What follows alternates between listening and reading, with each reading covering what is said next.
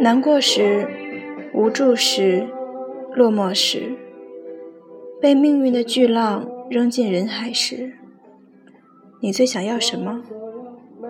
一碗面，一根稻草，一个背后的拥抱，一个温暖的眼神，或者一只喵。谁会是你的喵？你又是谁的喵？如果你的爱不再冒泡，我已会逃。我已不再是你的小猫，每天都会疼你的一角，在你需要疗伤的时候，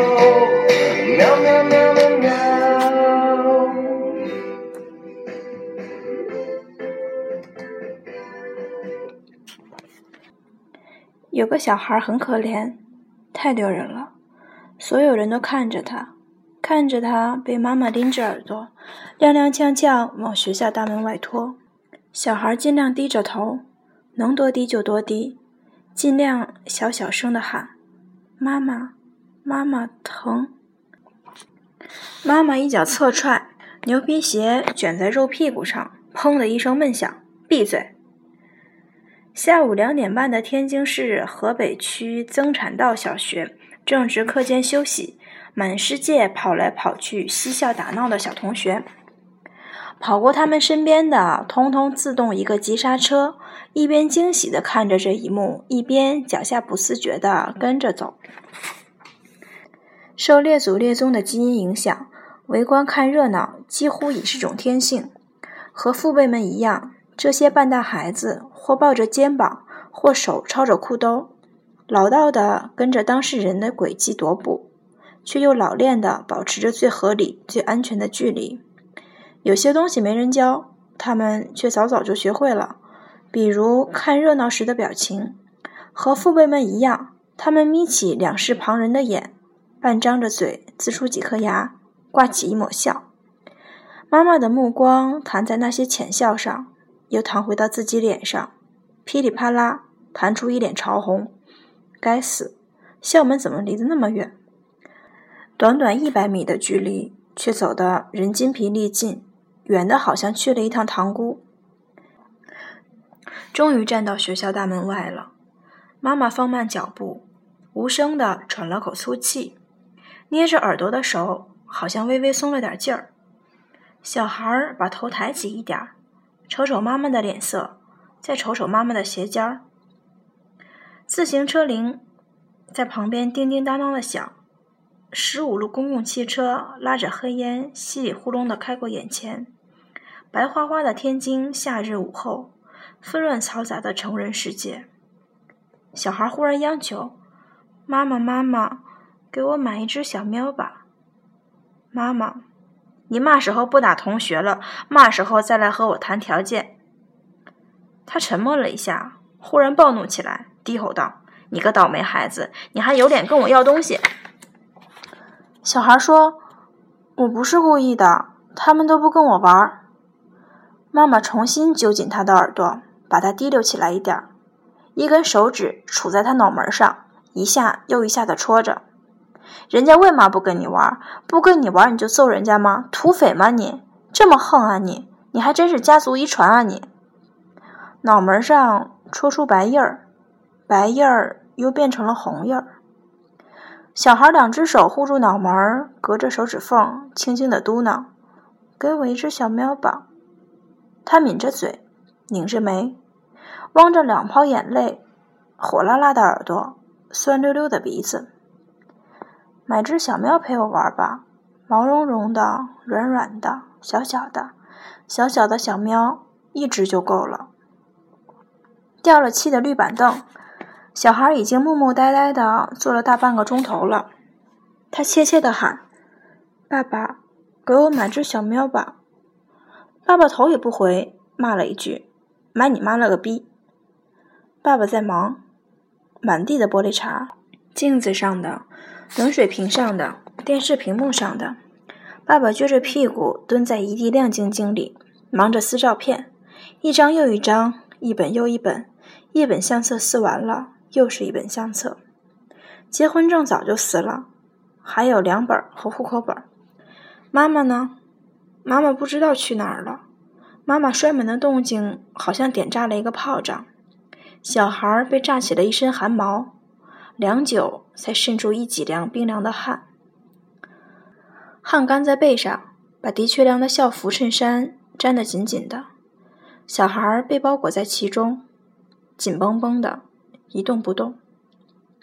天已经黑了，家里的灯却没有开。他不敢开灯，摸着黑找到自己的小房间的门把手。邻居家的饭香隔着纱窗飘过来，是烧带鱼和蒸米饭吧？他咽咽口水。背后只有嘶嘶啦啦撕照片的声音在响。他试探着问：“爸。”砰的一声巨响，爸爸摔的是手风琴吧？哦，那以后我可以不用再练琴了吧？心砰砰跳得厉害。门被轻轻打开，慢慢关严。他使劲儿地抵在门背后，大口大口的喘气，喘了好几口，才终于喘上来。孩子不是成人，头顶的世界没那么大，无外乎老师、同学、爸爸妈妈，无外乎学校和家。成人在成人世界中打拼挣扎时，时常会因挫败而沮丧无助，进而厌离心生或心灰意冷。但我想，若无助感像疼痛感一样可以分十二级的话，成人再无助也难逾越一个孩子的无助感。孩子不是成人，眼里的世界就那么点儿大，一疼就是整个世界。关于九岁的记忆，大多数人都忘了吧？对于那个孩子而言，九岁却是永生难忘的。九岁生日的早晨，当他饿着肚子醒来时，他得到了一份特殊的生日礼物，不是一只软软的小喵，是一个坚硬的消息。爸爸妈妈要离婚了。新家、新卧室、新床、新床单的图案是一些小动物在海上航行，狗、马、大象，没有喵。每天放学，小孩把自己搁在床上，不肯出门。卧室门外是难以理解的次元，他怎么也想不明白，为什么别人家有爸爸妈妈，而自己只剩下妈妈了呢？他开始失眠，开始控制不住自己的脑袋。他摸着床单，不停地胡思乱想，陷入一环套一环的洞穴中不能自拔。同时，控制不住的还有自己的拳头。在学校干架的次数愈发多，天津王串场增产道是出大耍的地方。但就算这么个卧龙宝地，所有人也都说他是个罕见的战斗儿童，易怒、暴力。随时随地乱发脾气，没人喜欢和他说话，除了妈妈。妈妈和他说话也总没有好气儿，看他的眼神也总是忽冷忽热。他不知自己做错了什么，他也不知自己做错了什么。每天只有一个时间他是和蔼的，每天凌晨之后、清晨之前，他将醒未醒时最温柔。小孩熬夜等着清晨来临。抱着枕头到妈妈的房间，贴着妈妈的脊梁躺下。妈妈，妈妈，他抱着妈妈的后背，小声说：“给我买只小喵吧。”声音太小，妈妈迷迷糊糊的未醒，听不清。他翻了一个身，搂紧她，沉沉睡去。这些话白天是不敢说的。妈妈是个爱干净的人，不喜欢带毛发的东西。他用力把自己挤进妈妈的怀抱，从一默数到一千，然后依依不舍地离去。失眠加熬夜，小孩的暴力倾向越来越强，从每天打架变成每个课间打架，几乎成了一种病态。老师和妈妈把他送到天津市儿童医院，他们怀疑他有病。大夫开始问问题，一些稀奇古怪的问题。他问：“世界上最小的鸟是什么鸟啊？”小孩愣愣地看着大夫说：“小鸟。”小孩最终被确诊为多动症儿童患者。很多药，处方药，拿病历才能买得到。小孩开始吃那些治疗神经病的药，药吃了很久，脑子越变越慢。打架倒是打得少了，但一打起来反而比以前更暴力，不见血不算完。满脸鼻血的孩子在前面哭跑着，他扬着拳头在后面追。旁人知道他是狰狞的，没人知道他是恍惚的。有一天追打途中，他晕倒了，眼前一片白，身体没有任何知觉。醒来后躺在妈妈怀里，妈妈在哭，撕心裂肺的那种。从此停止了给他喂药。打架就打架吧，随他去吧，妈妈不再管他。妈妈带着他过单身生活，过了很久。有一天，妈妈出奇的和蔼。妈妈平静地说：“她要出差几天，让小孩先搬到奶奶家住。小孩自己收拾好行李，出门前却被妈妈喊住。他看了他很久，说：‘走之前，妈妈带你出去玩一天吧。’妈妈拽下他的行李扔到一边，带他去吃麦当劳。”带他去北宁公园玩。小孩在那个时候生病，腮腺炎，脸像包子。妈妈对包子说：“北宁公园里还有哪些设施你没有玩过？跟妈妈说，妈妈今天全带你玩一遍。”妈妈带他去买衣服，买了春夏秋冬各季的很多衣服。买完童装，又买少年装，甚至买了一身西装，一大编织袋的衣服。足够他穿好多年。妈妈发疯一样的花钱，从百货大楼到劝业场，他拖着他跑，好像在和什么东西赛跑。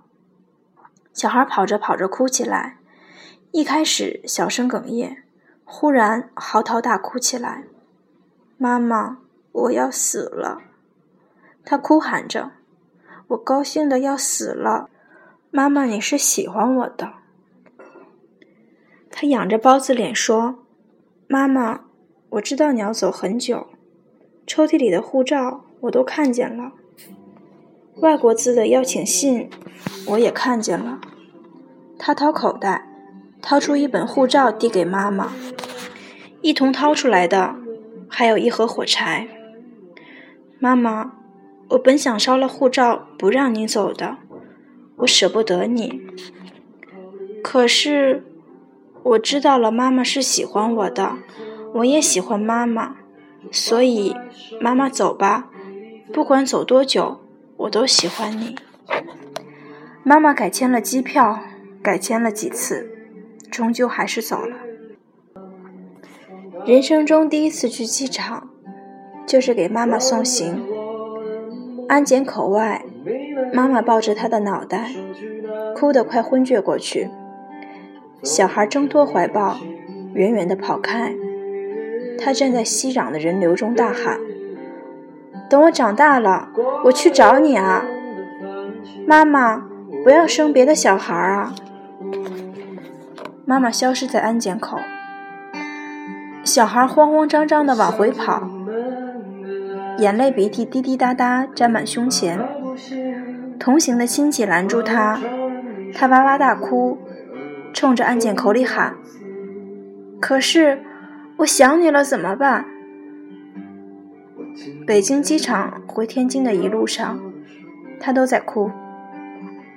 回到奶奶家时，小孩几乎已经哭崩溃了，迷迷糊糊的，只是一味的抽泣。他摸回自己的新卧室，伏在熟悉的床单上，身上。好像压住了一个陌生而柔软的东西。他翻身起来，只看了一眼，泪水便再次噼里啪啦的往下落。小喵，他紧紧的抱住他。他睡眼惺忪的打了一个哈欠，之后温柔的看着他。毛茸茸的，软软的，小小的小狸猫，小喵，小喵，我的小喵。他抱着她在屋子里打转，又哭又笑，满脸冒泡。小喵陪了小孩许多年，家人一样。他对小孩很好，从没挠过他。两条小生命，夜里搂着睡觉，再冷的冬天也熬得过去。有时候早晨小孩醒来，常看见小猫睡得仰面朝天，肚皮起伏。他再没失眠过。他吃什么，小喵就吃什么。有肉吃肉，有菜吃菜。有段时间，他饥一顿饱一顿。小喵溜出去半天，拖着一条长长的死蛇到他面前。小孩吓得蹦到柜子上嗷嗷叫。蛇是小蟒蛇，隔壁家的宠物，当然吃不得。但这么大一条长虫，他是怎么搞定的？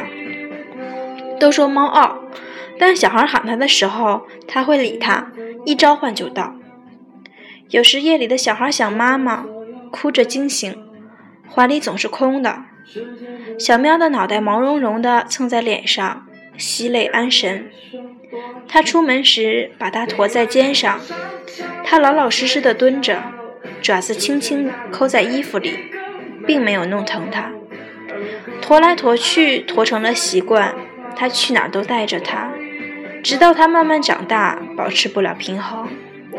小孩十六岁时，爷爷奶奶要卖房子，他搬了出来，拖着一床被子，一大箱子衣服，带着小喵。床单是从小睡惯的，衣服是妈妈买的，小喵是他的，他也是小喵的。偌大的天津，嘈杂的市井，一个小孩儿，一只喵，相依为命。小孩需要吃饭，也需要让小喵吃饭。他借了张十八岁朋友的身份证，跑去天津滨江步行街上班。他租在沈阳道的一所老宅子里，坑坑洼洼的老木地板，房东刷过厚厚的红油漆，油漆年久剥落，愈发坑坑洼洼。他坐在木地板上拉手风琴，拉赛马，拉卡秋莎。小喵蹲在一旁伸懒腰。早早晨的阳光铺满整个房间。小喵是带金边的。他对小喵说：“你看，咱哥俩，哎呀，真浪漫。”一曲拉完，穿上工装，抱着小喵就跑。一是赶着上班。二是躲着房东老太太要房租，第一个月的工资被扣在店里了，第二个月才会发工资到手里，不躲不行。好在天津是个市民城市，包容度高，店里允许他带猫上班。小孩每天的工作就是在门口鼓掌，一边鼓掌一边喊：“您老看一看，您老瞧一瞧，新款到店就打折，优惠少不了。”后来他学聪明了。抱着小喵在店口店门口摆 pose，路人被小猫的憨态吸引，他一步一步把客人引到店里去。每月一千一百元的工资，算是他和小喵一起赚的。同事中的年轻人下了班喜欢一起喝扎啤、吹牛逼，喊他他不去，喊他砸红衣他也不去，喊他打传奇他也不去，他有他的家庭生活。小喵等着他，和他一起看电视剧。他们都爱看古装剧。他歪在破沙发里，小喵歪在他腿上。面前一个大盘子，半盘子老虎豆，半盘子小鱼。鱼是小死鱼，花鸟鱼虫市场一元钱一大兜子，用棒子面裹着，在小锅里煮熟。小喵最爱吃。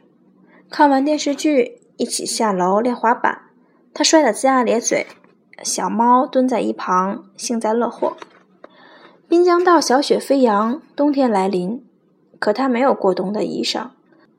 妈妈当年给它买了好多衣服，但只顾了他的身高，忘记了青春期的孩子会发胖。他想给自己买一件羽绒服，他当时认为那是世界上最洋气的品牌，那个牌子叫 G Star，八百五十元。他犹豫了一整个月，才买下那件棉袄。剩下的钱不够吃饭，只够喂小喵。小孩决定拓展自己的事业，进军零售市场。滨江道有很多老头老太太摆地摊儿，他加入了他们的行列，卖起了槟榔和袜子。冬天卖袜子，夏天卖槟榔，下雨卖雨伞，刮风卖口罩。夏天热成狗，冬天冻成球。城管来了跑，东西没收就哭。小喵乖得很，天天陪着他摆摊儿。袜子堆里睡大觉，经常把手翻袜子的客人吓一跳。袜子用床单铺在地上。城管来了，卷起来就跑。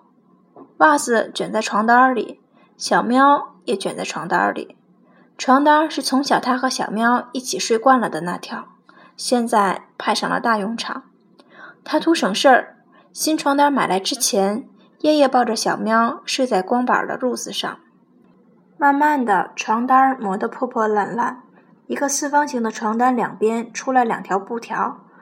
他发现。如果直接拉起来这两边的布条，就可以把四个边全都拽起来，这样就像一个网兜一样兜住所有的货，拿起来就可以跑，完全节约了收摊的时间，简直一秒钟就可以完成逃跑前的准备。后来，整个滨江道摆摊的全用上了他的这个发明，恨得城管牙根痒痒。更恨人的是，每回他逃跑时。床单包裹里面都会伸出一个猫脑袋，高一声低一声的冲着背后的城管叫，像挑衅又像骂街。人跑远了，骂街的余音袅袅。也遇到过流氓找茬，三十多岁的人了，拿了东西不给钱，小孩理论，他们抬手就是一个嘴巴子。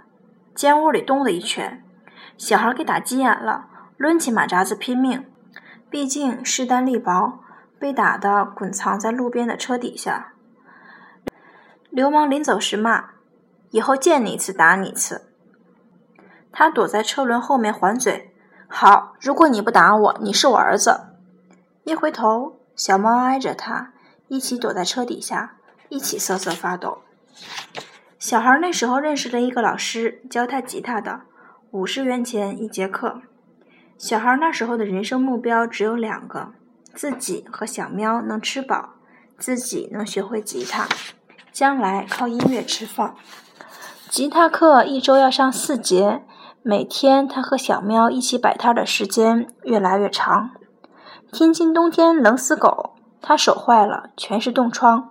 练琴时速度跟不上，老师骂他不专业，让他平日戴手套保护好手。摆摊是苦差事儿，寒冬腊月也要出摊儿。不然吃什么？学费拿什么交？要摆摊儿就不能戴手套，戴手套怎么找钱？手不摸钱的话，就容易收到假钞。半个冬天过去，他的手烂掉了。狗会舔人手，没想到猫也一样。摆摊时，小喵凑过来，脑袋搁在他手上。小喵的舌头是粉红色的，麻酥酥的。它一口一口舔着他手上冻伤的地方。他看着小喵舔他的手，腾出一只手来抚摸小猫的背。它岁数很大了，毛色已没有那么光亮。有人挡住了路灯，他以为是客人，赶忙抬头招揽，话却卡在嗓子眼里，又咽了下去。吉他老师领着孩子站在面前，应该是路过。老师傻了一样看了他半天，他怎么也没想到。自自己的这个小徒弟是个摆地摊的。半晌，老师被自己的孩子拉走了。小猫还在舔他的手，他看着老师的背影，先是尴尬，后是羡慕。老师的孩子穿得很暖和，揽着爸爸，漂漂亮亮的毛线手套，应该是他妈妈给他织的吧，厚厚的，一看就很暖和。一周后，老师对他说。自己想在建昌道开家琴行，老师客客气气地问：“愿不愿意来琴行上班？这样可以练琴，又能挣工资。”他搓着手，高兴得不知如何是好，一不小心搓到了手上的伤，疼得倒吸冷气。老师用一种复杂的眼神瞧着他，老师指着他怀里说：“你来琴行上班时，可以带着你的小喵。”几年后，小孩一成，他当过婚庆歌手，也当过电庆歌手，还当过夜总会歌手。不论去哪儿上班，他都带着小喵。后来他写歌、出专辑，开始了全国巡演，上过中国摇滚先锋榜，也也登过迷笛音乐节的主舞台。无论他去哪儿，他都带着小喵。又过了几年。小孩独自游荡在云南丽江，留在了大兵的小屋当歌手。小孩叫王继阳，一九八九年生人。王继阳是个水瓶座奇葩，笑起来像只喵。他荆门市井中长大，方言像煎饼果子一样一套一套的，总能逗得人哈哈大笑。他的主打曲是《小猫》，原创音乐，客人们很喜欢，几乎每天都点这首歌。高潮处，他和大家一起唱：“喵喵喵喵，喵喵喵。”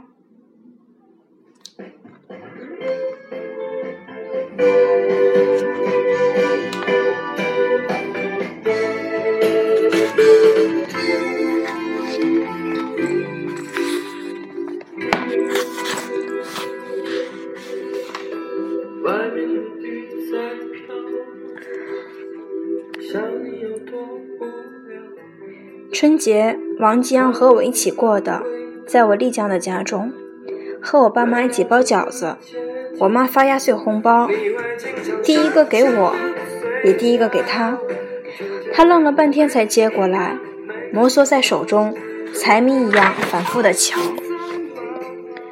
我说：“哎呦，怎么着嫌少？”他说：“岂敢岂敢，只是很多年没有收到过压岁钱而已。”一时高兴的不知如何是好，他非要去给我妈磕头谢恩，我把他薅到一边剥蒜去了。我那时并不知道他是一个无家可归的孩子，已经许多个春节没有人给他发压岁红包了，也并不知道许多年来他相依为命的是只小喵。春节过后，春末的一天夜里，王继阳唱完《小猫》，毫无征兆地向我辞行。他抱着吉他，笑嘻嘻地对我说：“我要滚回去厦门了，不回来了。”王继阳曾背着吉他陪我横穿整个中国，从海南岛到新疆石河子，八千里路云和月，大家有战斗友谊。我对他说：“你要走我不留，但我很舍不得。”他想了一会儿，说。那就留给你一个关于小猫的故事吧，算是送你一个念想。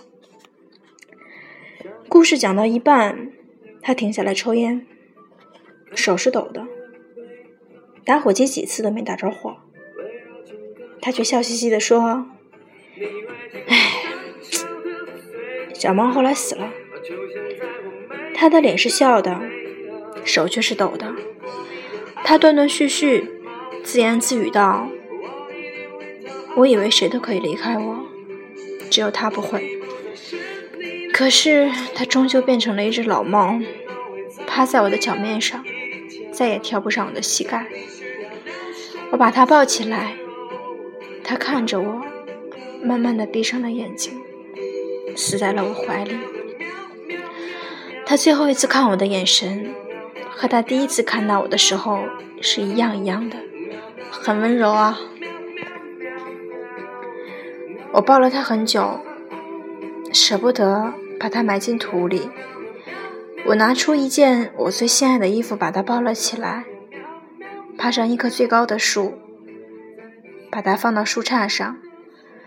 那件衣服是妈妈很多年前买给我的，是件西装。那棵树种在我家院子前，每天出门抬头就能看见它。忘不了小喵最后的眼神，他好像是完成了他的使命，很累，也很欣慰。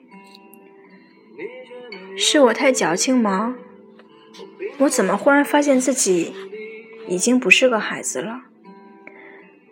我惊讶的发现自己居然长大了。我去，有意思，我居然好好的长大了。谢谢小喵。从当年他来到我身旁的那一天起，我就再没和任何人打过架。如果没有他的陪伴，或许我早已当了马仔小弟拿安家费了，或许我早已蹲在监狱里啃窝窝头了，或许我不会自力更生努力赚钱，也不会有心思弹琴唱歌搞音乐。我不知道我算不算好人，但最起码我没变成一个坏人。说这番话的时候，王继阳没看我，他在自言自语。他继续自言自语的嘟囔着：“其实，对于我们这种孩子来说，自暴自弃不过是一念之间的事，而挽救我们这种孩子的方法，其实很简单。”一点点温情就足够了，不是吗？王继阳一个人长大，小猫陪着他，就像他说的，因为有了一点点温情，他最起码没变成一个坏人。他当下是个小有名气的民谣歌手，待人很幽默亲和，大家都喜欢他。也有人讨厌他，嫌他有时候絮叨，爱自说自话、自言自语，完全不管有没有人在听。讨厌他的人或许不知道，很多年来，他每天说话聊天的对象只有小猫。他只是改不了这个习惯，虽然小猫已经死了很多年。小猫死后，他曾伤心数年。曾一度背着吉他天涯浪荡，万幸也没变成坏人。他曾在许多地方驻足，采风写歌，浪荡到西北时，在甘肃天水市的白驼镇下车，发动心愿，一把吉他跑遍中国，帮扶了一所岌岌可危的山区小学。他刚开始在我小屋里当歌手时，卖自己的专辑。很卖力。当时我并不知道，卖碟钱中的一大部分是攒来给他的孩子们买面粉的。后来辗转得知，天水市白驼镇华岭村小学感念他的善举，非要他当名誉校长，还要改名叫济阳小学。提起这所千里之外的山村小学，他开玩笑说：“我算个狗屁校长，我才读过几天书啊！”帮助过那所小学的人有好几个呢，我只是孩子们的小猫而已。停了停，又说：“他们也是我的小猫。”那个学校有六十三个孩子，六十三只小猫。关于王继阳和那群西北小猫的故事，他日有缘，我会专门攒集成篇，就不在此赘述了。但有一事我不明。小屋本是个抱团取暖、相濡以沫的所在。王启阳，你在小屋待的不舒心吗？是大家给你的温情不够吗？干嘛非要离开小屋去厦门？整整一根烟抽完，他才开口说话。他说：“小猫陪了他很多年，也已经离开他好几年了。小猫走后，他一直是一个人，孤单。”但并不孤独。他说，他已经很多年没有见过妈妈了。听说妈妈回国后住在厦门。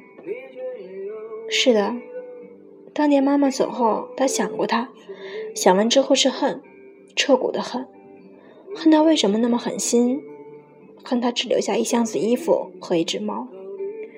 恨完了是忘，既然你不要我了，那我就忘了你吧。我自己一个人长大，说忘就忘。很多年来，他强迫自己忘了许多事情，他几乎忘了自己是个有妈妈的人。但不为人知，今天唱小猫时，忽然想起了许多事情，潮水一样的往事，汹涌的让人无法喘息。安检口外，一个妈妈抱着她孩子。哭得快昏厥过去，那个小孩挣脱怀抱，远远地跑开。他站在熙攘的人群中大喊：“等我长大了，我去找你啊，妈妈！不要生别的小孩啊！”二十五岁的王继阳坐在午夜的小屋，微微眯起眼睛，烟头夹在指尖，吉他抱在怀里。他又开始自言自语：“我已经长大了，妈妈。”也快变成个老人了吧？也不知道她现在过得好不好。留给我们的时间不多了。他笑着说：“或许，妈妈现在需要一只小喵。”当你读到这篇文章的时候，王继阳一定居在了妈妈身边。阿弥陀佛，么么哒。他离开了丽江，但没离开小屋。我让他把小屋带到了厦门。若有一天你路过厦门，或许你们会偶遇在曾厝垵街头，或许你们会擦肩而过在环岛路上。很好认，他微胖，眯眯眼，笑起来像猫。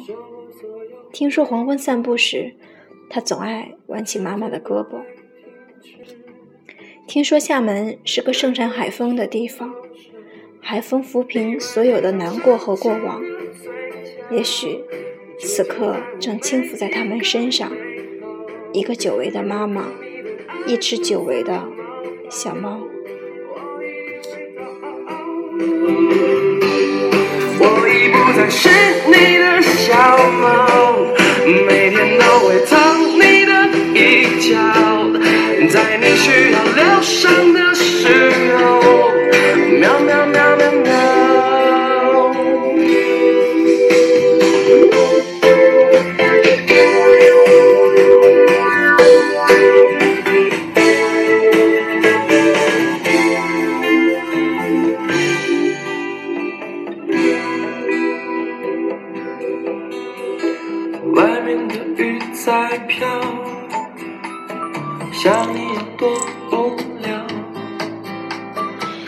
飞烟的味道，